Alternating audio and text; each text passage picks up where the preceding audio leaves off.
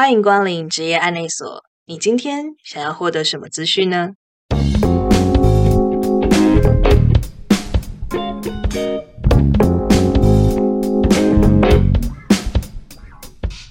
大家好，我是阿拉尼。今天我们来聊聊银行外勤人员。大家知道银行外勤人员是什么吗？可能有些人会想到说啊，是李专；有些人可能会想说，是不是在路上找我办信用卡的人？或者是有些人会想到说，是不是那些叫我要去贷款的人呢？嗯，他们都算是啦。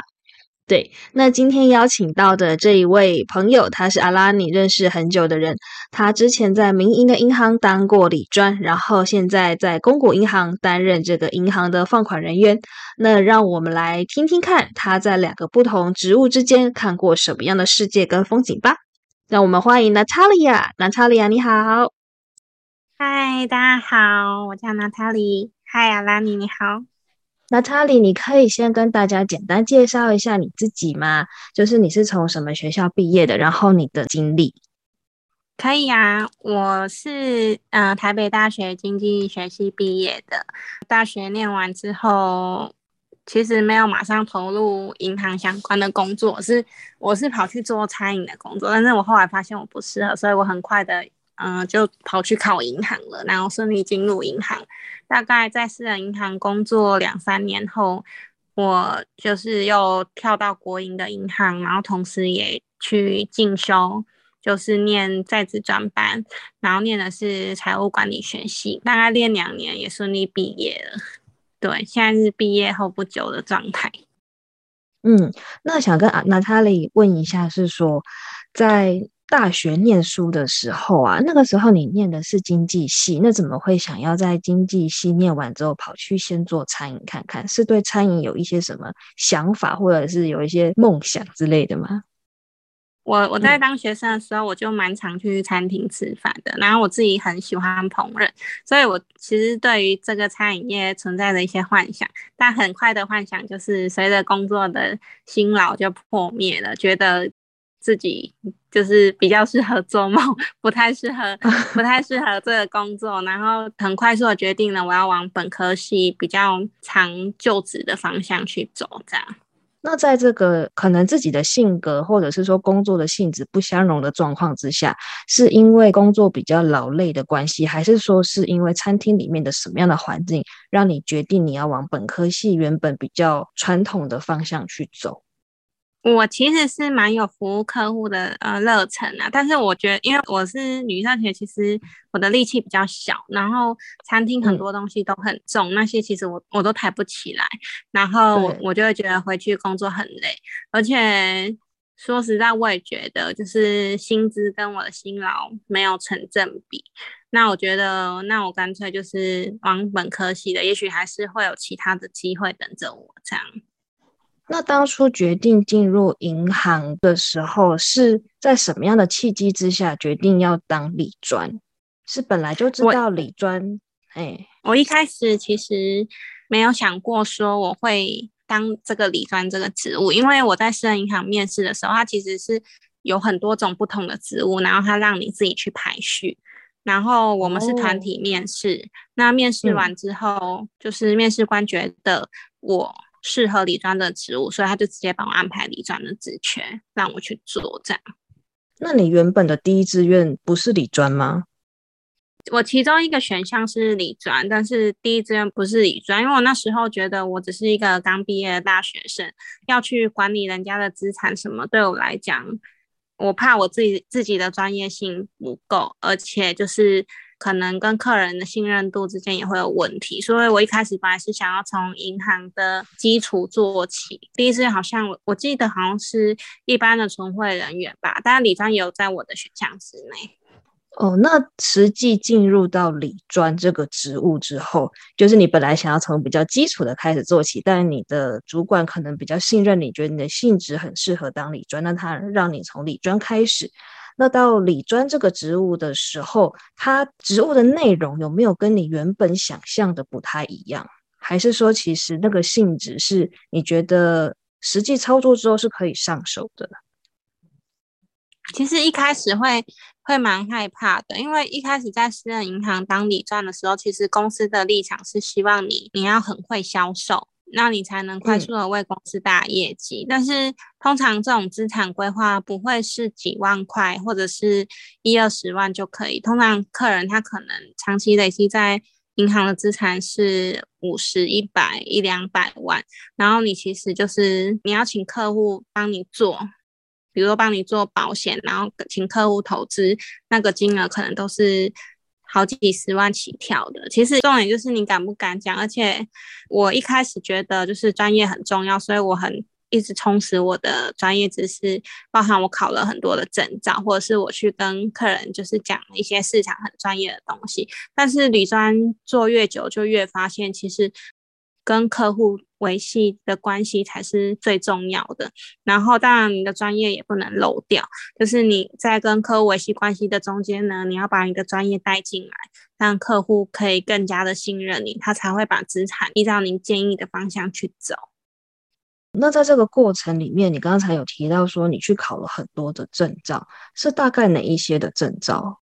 基本上就是银行专业的，像是银行的内控的法规啊，还有比如说你你会做到基金这一块，你可能就需要去了解投信投顾，嗯，需要要去考投信投顾业务员啊，证券相关的啊，所有跟理财相关的证照，你能够涉略都尽量可以涉略，因为其实当理专，因为他要跟客户聊天，那每个客户的特质都不一样，他必须要很全方位的去掌握。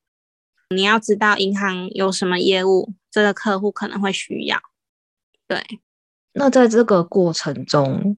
就是你考这些证照有没有需要特殊的资格啊？像是说你已经是银行的人员了，你才可以考。然后这整个过程是一个公司的培训制度下在进行吗？还是说其实都是你额外去花时间去准备去考这些东西？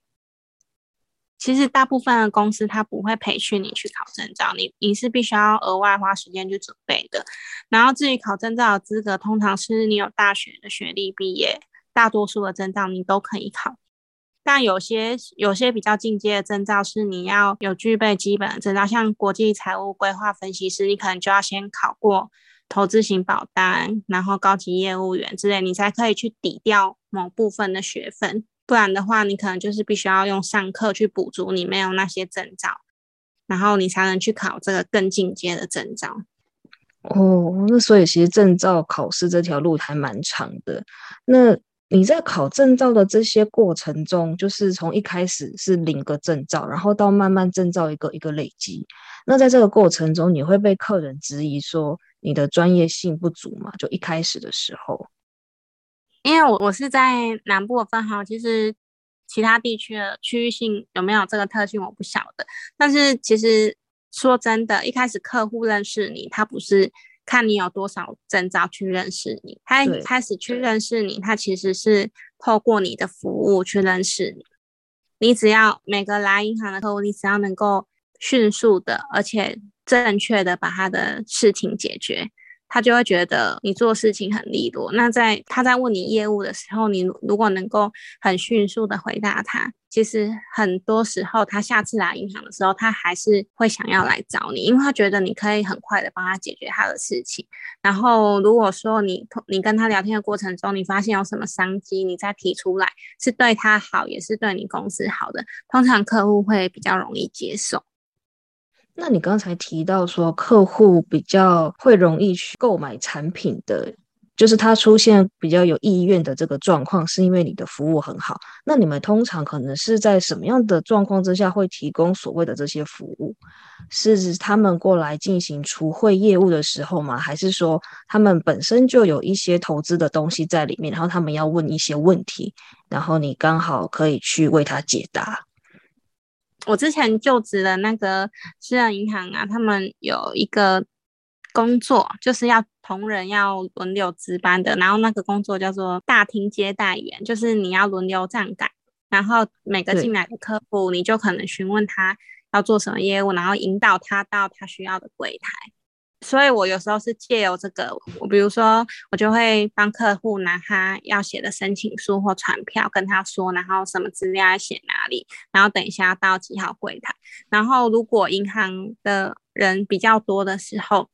我就有可能会利用这个空档去跟客户聊天。我是透过这样可以让客户认识我。那其实有时候像我做理算的业务，就是假设客户他来银行，就他就是说他问保险，那我可能我就会直接把他带到。小会议室，然后我就可能询问他基本这样，我就会跟他说，那我帮他查，那我全部帮他查好之后，我就会告诉他，那我可能会询问他，就是说他资金有什么用的，或者说给他建议，让他自己去参考。哦，所以其实你自己为自己创造蛮多的机会的，也就是说。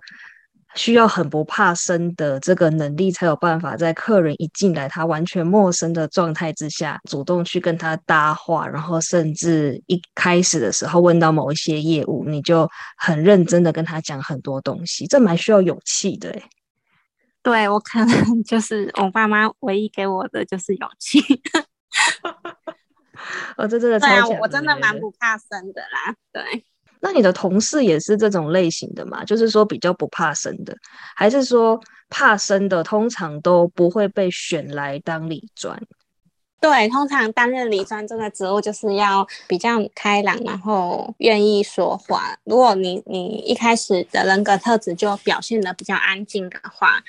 通常不会被选来当理专。嗯。可是其实平常啊，就是因为我们本来就认识，平常有些时候我看到你的时候，也不会说你就话非常的多，是真的要开始聊天的时候才会有比较多的互动。那你那个时候在面试的时候是怎么样让主管觉得你真的很很不怕生？你是主动讲了很多话吗？还是？我们那时候团体面试的时候，他他其实有分两阶段，第一阶段是审核你的学经历，进入第二阶段面试的时候呢，嗯，他就丢给我们，我们每个面试的人都会接收到一个专业的一个财经的问题，那每个人都会有每个人要准备的题目，然后我那时候讲的是人民币的，就是国际化这一块，因为那时候其实人民币有分在岸人民币跟离岸人民币。那时候人民币的价格非常的高，就炒得非常的高，然后我就查了很多的新闻，把它整理成就是一篇讲的逻辑通顺的一个资料，然后我有做了一些小 memo 在手上，但是我大部分的时候我是直接侃侃而谈的讲出来，我中间没有断点。其实我那时候面试完时候，连隔壁的跟我一起面试的同学都说。天啊，我就是我讲的很顺，所以我觉得有有充足的准备啦，然后有流利的口才，是让面试官第一眼就对我印象深刻。这样。不过我觉得你平常在聊天的时候，也基本上都不会有断点，就是你平常讲话都超级流利的，可能这个也是个人特质啦。因为我相信你在实际跟客人对答的时候，应该也是这么流畅。其实我觉得这个某方面也要对业务非常熟啦，你要熟悉规定，然后要要知道，就是嗯，因为我我自己平常的习惯就是我做任何事，我不喜欢好像就是有东做一块西做一块，然后拼拼贴贴再把它拼起来，我会觉得很很不顺。我就是平常思考，我就养成要先做什么再做什么会比较好。就是我给我自己的训练是这样，我觉得这个应该也是有差。嗯，就平常可能有一些个人的作业习惯，然后再加上对于公司产品的熟悉程度，最后就可以比较顺畅的继续做这个工作。那在做理专这件事情的时候，就再回到刚才的话题，关于服务这个地方，就是说对客户服务的比较好的话，那客户会对你产生信任，他有钱的话，他就会来找你来做投资。但是在做投资的过程中，其实不一定每一次都是赚的，有时候也有赔的时候。那在这个状态的时候，你有没有遇过一些客户，他是比较比较不理性，或者是说有没有一些比较特殊的案例？就是说，虽然他是亏损了的，可是他还是非常信任你。我觉得大多数的客人其实都不能面对自己资产的亏损，但是这个时候。越是这个时候，你越不能随着客户的情绪起伏，你越要告诉他这个状况是发生了什么事，后续的发展有可能会怎样，那可能需要多久，他的资产才可能会上来一点。就是你要给客户有一个期待，因为一个人过度的恐慌，就是大家可能就怕说自己的投资会变成壁纸啊，或者是发生金融海啸啊，直直接就荡到零。然后他过度的恐慌会引发他不理性的想要去停损卖出，可是这个时候他如果真的卖出。结束他投资的时候，他也许就没有再回来的机会。那我其实常常都会以二零零八年金融海啸的例子去跟客户讲，我会直接去把投资的线图抓起，都抓起来，然后直接让客户看，说其实即便发生了金融海啸，资产可能一天就缩水了五十趴以上，但是经过一两年之后，它其实还是很迅速的反弹。那就是因为可能政府或者是央行有面对这样的。经济情况做出一些政策，所以我会告诉他说，也许你现在的状况就是有可能是暂时的，要看后续经济的变化怎么样。通常你这样讲，其实客户他就会比较平和啦。就是你要能够讲故事，说服他，给他一个期待，然后并且告诉他建议他可以怎么做，然后让他自己去做选择，这样会是比较好的。那在过程中有没有一些你遇到比较印象深刻的经验？有啊，我有一个客户，他其实已经退休，他他之前就做一些小生意，但是可能经商不是很成功，他就收起来没有做。那他存在我们银行的资产就是一两百万，我不知道他其他的金融机构有没有存放在，可是他很保守，他永远都是把他的钱。放定存、放活期那些利率很低，没有办法去抵抗通膨的理财工具上，其实那时候是建议他最好的是要有稳定，每个月都有现金流进来，因为即便他领劳保，他也没有办法去支付他每个月的生活支出。就是我一开始是了解客户，我就问他说。嗯，那你会觉得说你一个月生活支出大概要多少才能够打平，就是维持这样？他会给我一个数字，他觉得，比如说他觉得两万就够了，或三万就够了，那我可能就会跟他分析说，他到退休，他可能以后每个月政府只会拨多少钱到他的户头，那他可能。我会建议他用他现有的一部分的资金去帮他创造额外的现金流，所以那时候其实就有建议他去买一些会配息的理财产品。然后刚好道琼就是美国股市的指数，那时候波动非常剧烈，有可能一天就跌六七百点。然后他其实是每天他都会打给我，他看到那些股市的起起伏伏，他睡不着觉。我就跟客户说，他的产品就是要放三年的。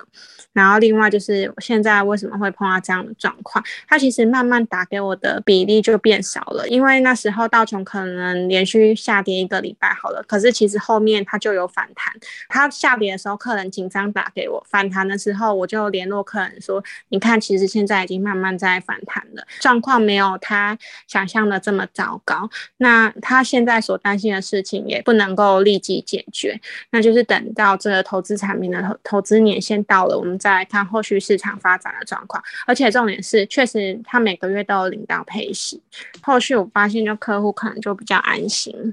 哦，那在这个过程中，我觉得蛮神的，就是说客户那么紧张的状态之下，你是怎么保持淡定的去跟他讲那些事情？道琼在暴跌的时候，你自己不会很紧张吗？想说惨了，跌成这样，我也不知道他会不会回来。因为我对于投资一直都是处于比较正向的，我一直都是认为说政府不可能放任自己的股市无限的崩跌下去，因为股市其实是有一部分投资人他投资的信心，再就是说股市是很多公司的市值去组成的，除非那些公司都。都倒了，它的市值就要归零了，可能才会真的有血本无归的那一天。但是如果你投资的是优质的公司，其实你是不怕它跌的，你就是不要买在太高的点，反而它跌到很低的时候，你还怕你没有，你手上没有钱去加嘛？那时候我是对于一些国外的大型的企业非常的有信心，我才能够淡定啊。我觉得如果你自己对你自己的商品都没有信心的话，你就没有办法这样这么有勇气的跟跟客户说。对啊，所以还是要建立对自己产品的信心，然后要去多可以去多比较，因为其实你不一定就是说只要专注在你自己公司的产品，有的时候你也可以去认识别的公司的产品。哦，所以其实每个公司卖的产品是可能会不一样的。对。那我很好奇一件事情，就是说刚才你讲到对于产品的信心，那会不会有客户在就是可能在赔的时候比较不理性的时候，他会不会只问你说啊，你讲的那么好，你自己有买吗？蛮多客户会这样说的啊，但是我那时候刚出社会啊，我都会跟他们说，如果我有一百万，我马上买。但是我现在刚出社会一两年，我的薪水还没办法存到一百万，我都会这样跟 跟他们这样说啊，或者是我就会跟他们说，我也有建议我的家人做投资啊，我是真的觉得不错，但是嗯。就是我是真的觉得不错的产品，我才会我才有信心拿出来这样讲。对，那有时候客户也会反驳我说，那其他银行产品也也很好啊，可能就比我们的还好。那我我也是会看过产品的架构，如果说是真的很好，我也会认同他，而且我还会跟他说，那你有这样，你有做规划很好。然后如果我觉得就是也没有特别好，我就会拿出来比较，说我们的产品还有其他的特点，就是我就会这样跟客户说，对啊。那你算是比较诚实的在应对客户的，因为其实蛮多人如果有客户讲到说别家产品怎么样的话，大部分的人员都会只去挑人家的毛病。我们公司一直给我们员工教育的理念就是，我们不要去批评别人，因为有一天别人也可能会来批评我们自己公司的产品。也是啊，那这个职务啊，它其实应该是跟业绩有关系的吧？对，这个职务跟业绩是有关系的。那你当初不会怕说，哎，如果我的业绩没有那么好的话，我的薪水就领不到那么多吗？当然是会想要领很多的薪水，但是我不会，我自己的个性就是我没有办法，就是为了我要做更多的业绩，然后我去强迫客人赶快做决定。我大部分的时间都是比较愿意给客户时间考虑，就算公司就是对我紧追猛打啊，问我业绩什么时候出来啊，我还我会双方面应付啦，我还是会愿意给我客户时间。我觉得你有时候，嗯，人家说假定弄破哇，就是你太着急，反而你会失去这个客户。对啊，那公司会去逼你的业绩这件事情，你应该是进来之前就知道的吧？还是说，其实你在进来之后才发现有这个状况？嗯，我进来之前知道公司会要求业绩，但是这个逼业绩的程度呢，是进来之后才会感受到。假设你的业绩没有达到，是指说你那一个月的薪水就会变得比较少吗？我们的薪水还是固定在零，差别就是说我们。会有年终，年终可能会因为你你的业绩而不一定。然后我们年终呢，就是一年打打一次考绩嘛，所以其实你只要那一个年度可以达标就好了。哦，所以说有可能你就是放长线钓比较大的鱼，可能前面几个月就是让客户有比较多的考虑期限，培养客户的服务跟关系维持，然后到最后一个月的时候，嘣，好业绩就超越别人这样子。对啊，大部分是这样。可是我觉得这个也很看公司的制度啊，因为有有也许有些公司是它需要你每个月就有业绩。哦，就每个公司他们的策略不一样，有的是以年计算，有的是以月计算。嗯，就是看他要不要去盯你每个月的。我们主管当然还是会去盯啊，比如说你前面业绩都没有做出来，他当然也是会很紧张啊。那你在做这个工作的时候，会不会因为就是要跟客户保持维系跟联系，跟超凡着后面的业绩？那有那种客户一些比较不理性的要求，或者是可能在不切实际的时间打给你，例如说他晚上十点的时候看那个美股开盘，然后就崩溃就打给你，那这个时候你会去安慰他嘛？就是就因为这好像也是一个工作，会不会就是变成好像没有自己的时间？嗯，我的客户的话是不会在一开始美股下跌的时候就打给我，可是他们可能有会在非工作时间，就是呃传讯息给我，问我一些银行的问题，我会用 line 回他，或者是说有一些我没有办法马上处理处理，我就会跟他说，我可能需要明天进公司再查电脑，我才有办法告诉他。那客户听到我这样回应，大部分是 OK 的。所以说，他其实也不至于都要占用你太多的个人时间。我觉得这个跟你服务客户的人数有很大的关系。如果你今天服务很多的客户，然后你大部分客户都有这种下班会问你问题的习惯的话，其实你相对处理起来的工作时间就会比较长。那刚才讲了这么多，你平常一天大概是怎么过？因为刚才有提到说，你有可能会去站岗，就是在客户一进门的时候，你会去询问他需要什么样的服务。那除了这段时间之外，就是你其他的时间可能是在做什么？嗯，我大概八点就会，八点到八点半，我就会去看财经新闻，包括我会，就是我会去看各大指数前一天的收盘财经讯息，这样大致上就是大标题浏览一下，然后指数落在哪个点位稍微了解一下，还有汇率，大概前半个小时会做这个，然后因为通常我们当理专早上都会开招会。招会就是会去定这个月的作战目标啊，然后要怎么做，或者是一天的排程啊，也可能要交代给上级这样。然后九点开始的时候，其实那个去站岗是看你轮什么时间啊，不一定就是都是早上银行开门就要马上去。理专的时间大部分是可以自己安排的，就是但最好是可以每天都约客户来。就是不一定要谈 case，有时候是了解投资状况也好。哦，所以说可能早上开完早会之后，到你被轮值的那个时间之前，是你跟客户联系的时间，可以这样说吗？哦，是哦，可以啊。那哦，所以跟客户联系的时间，有可能就是你们会开始往外跑，就是去找客户啦，或者是说请客户来银行找你们啊，这之类的。对啊，我我的个性是我比较坐不住啊，嗯，有时候我真的没有办法约客人来的时候，我就会坐在我的位置上去，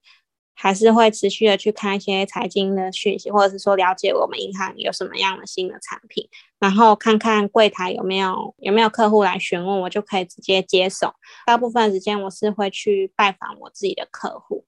可能跑去他们家，然后就递名片，然后跟他聊天啊，然后就会跟他说之后来银行啊。如果说人比较多，然后有什么事情我可以帮他处理的，就可以来找我。我大部分就是都是这样子，直接跑去客户家这件事情不会稍微有一点点危险吗？因为因为我自己是做建价人员呐，那这有些时候我们会去要拍。担保品就是说，有人要过来借钱的话，我们要去看那个房子的价值。那针对某一些产品，我们可能需要入内拍摄，就是进到房子里面去。那有一些时候，有些房子会让我觉得还蛮可怕的，就是进到别人家这样子。那你不会害怕这样的状况吗？其实后面想想还蛮危险的，哎，我也不知道为什么我那时候有这样的但是我大部分是会找。我大部分是会找，就是嗯年纪比较大，然后退休的，可能老人家，我就去跟他们聊聊天啊。也可能我也不会进到他们家里啊，就是在他们家门口这样。可能一次我就会找五六个客户，然后那五六个客户可能就是住在附近啊，然后去拜访完聊一下天之后，我可能就会跟他说，哦，那我还有事忙要忙，那我就会再去拜访下一个客户。哦，这。你把你的时间排的其实还蛮充实的，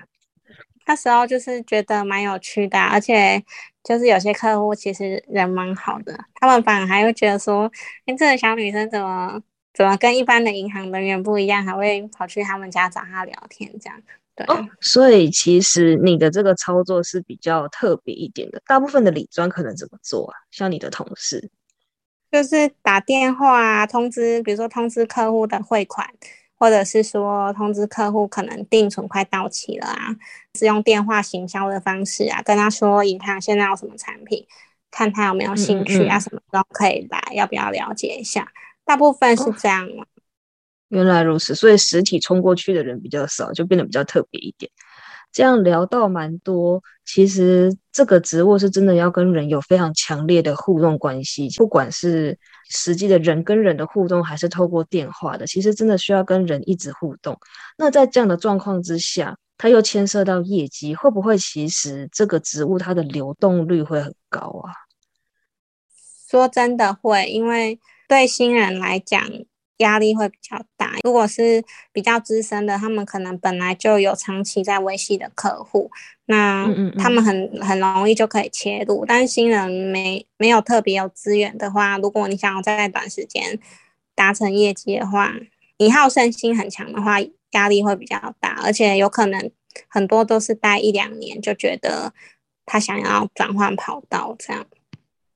那就你周围认识的以前的理专的同事，他们通常转换跑道可能会转换到什么样的地方去？是有可能可以去轮调到，例如说同一个银行的储汇柜台那样的业务吗？还是说是其他的什么样子？也是在金融机构里面，但是是内勤的职务吗？通常转换跑道就是直接重新考别间银行。然后可能就是做内勤，或者是就是存汇业务啊，或者是理，就是继续做理专也有可能。对啊，可能他们选的理，就是去那些银行当理专，会比在原本公司当理专的压力还要来得轻。哦，就是可能在业界有一个流传，或者是说有一个知识说，哎，可能哪一家的他们的理专要求比较硬，然后哪一家的比较松，所以他们可能就会换这样子。嗯，那你自己是在什么样的考量之下，最后决定离开私人银行的这个理专的职务？因为我觉得理专很很忙啊，也是会碰到一些瓶颈啊，比如说你你一开始做的很好，但是你后续的客户如果没有一直扩展的话，你后续还要再达成。一样的目标就会很困难，因为你不可能叫原本的客户一直一直做理财啊，就是除非说他是他有源源不断的现金流流进来，不然的话那个困难度会比较高啊。意思是说你要一直一直在开发新的客户，然后这个过程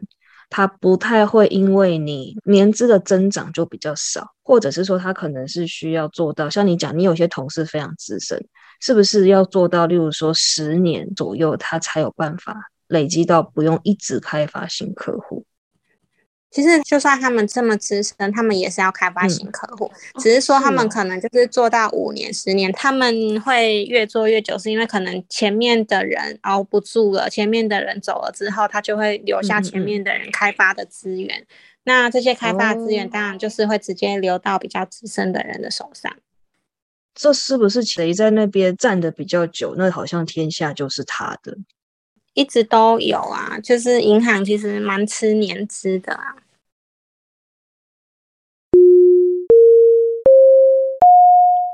广播时间，大家好，我是阿拉尼。听到这个声音，应该知道说，对，这一集差不多要结束了。不过，我想在前面三十分钟的时间里，大家应该对于李专这个职务，他要做什么，他的工作环境是什么样貌，还有他可能需要什么特质，会遇到什么困难，大家都内心有一些了解跟想法。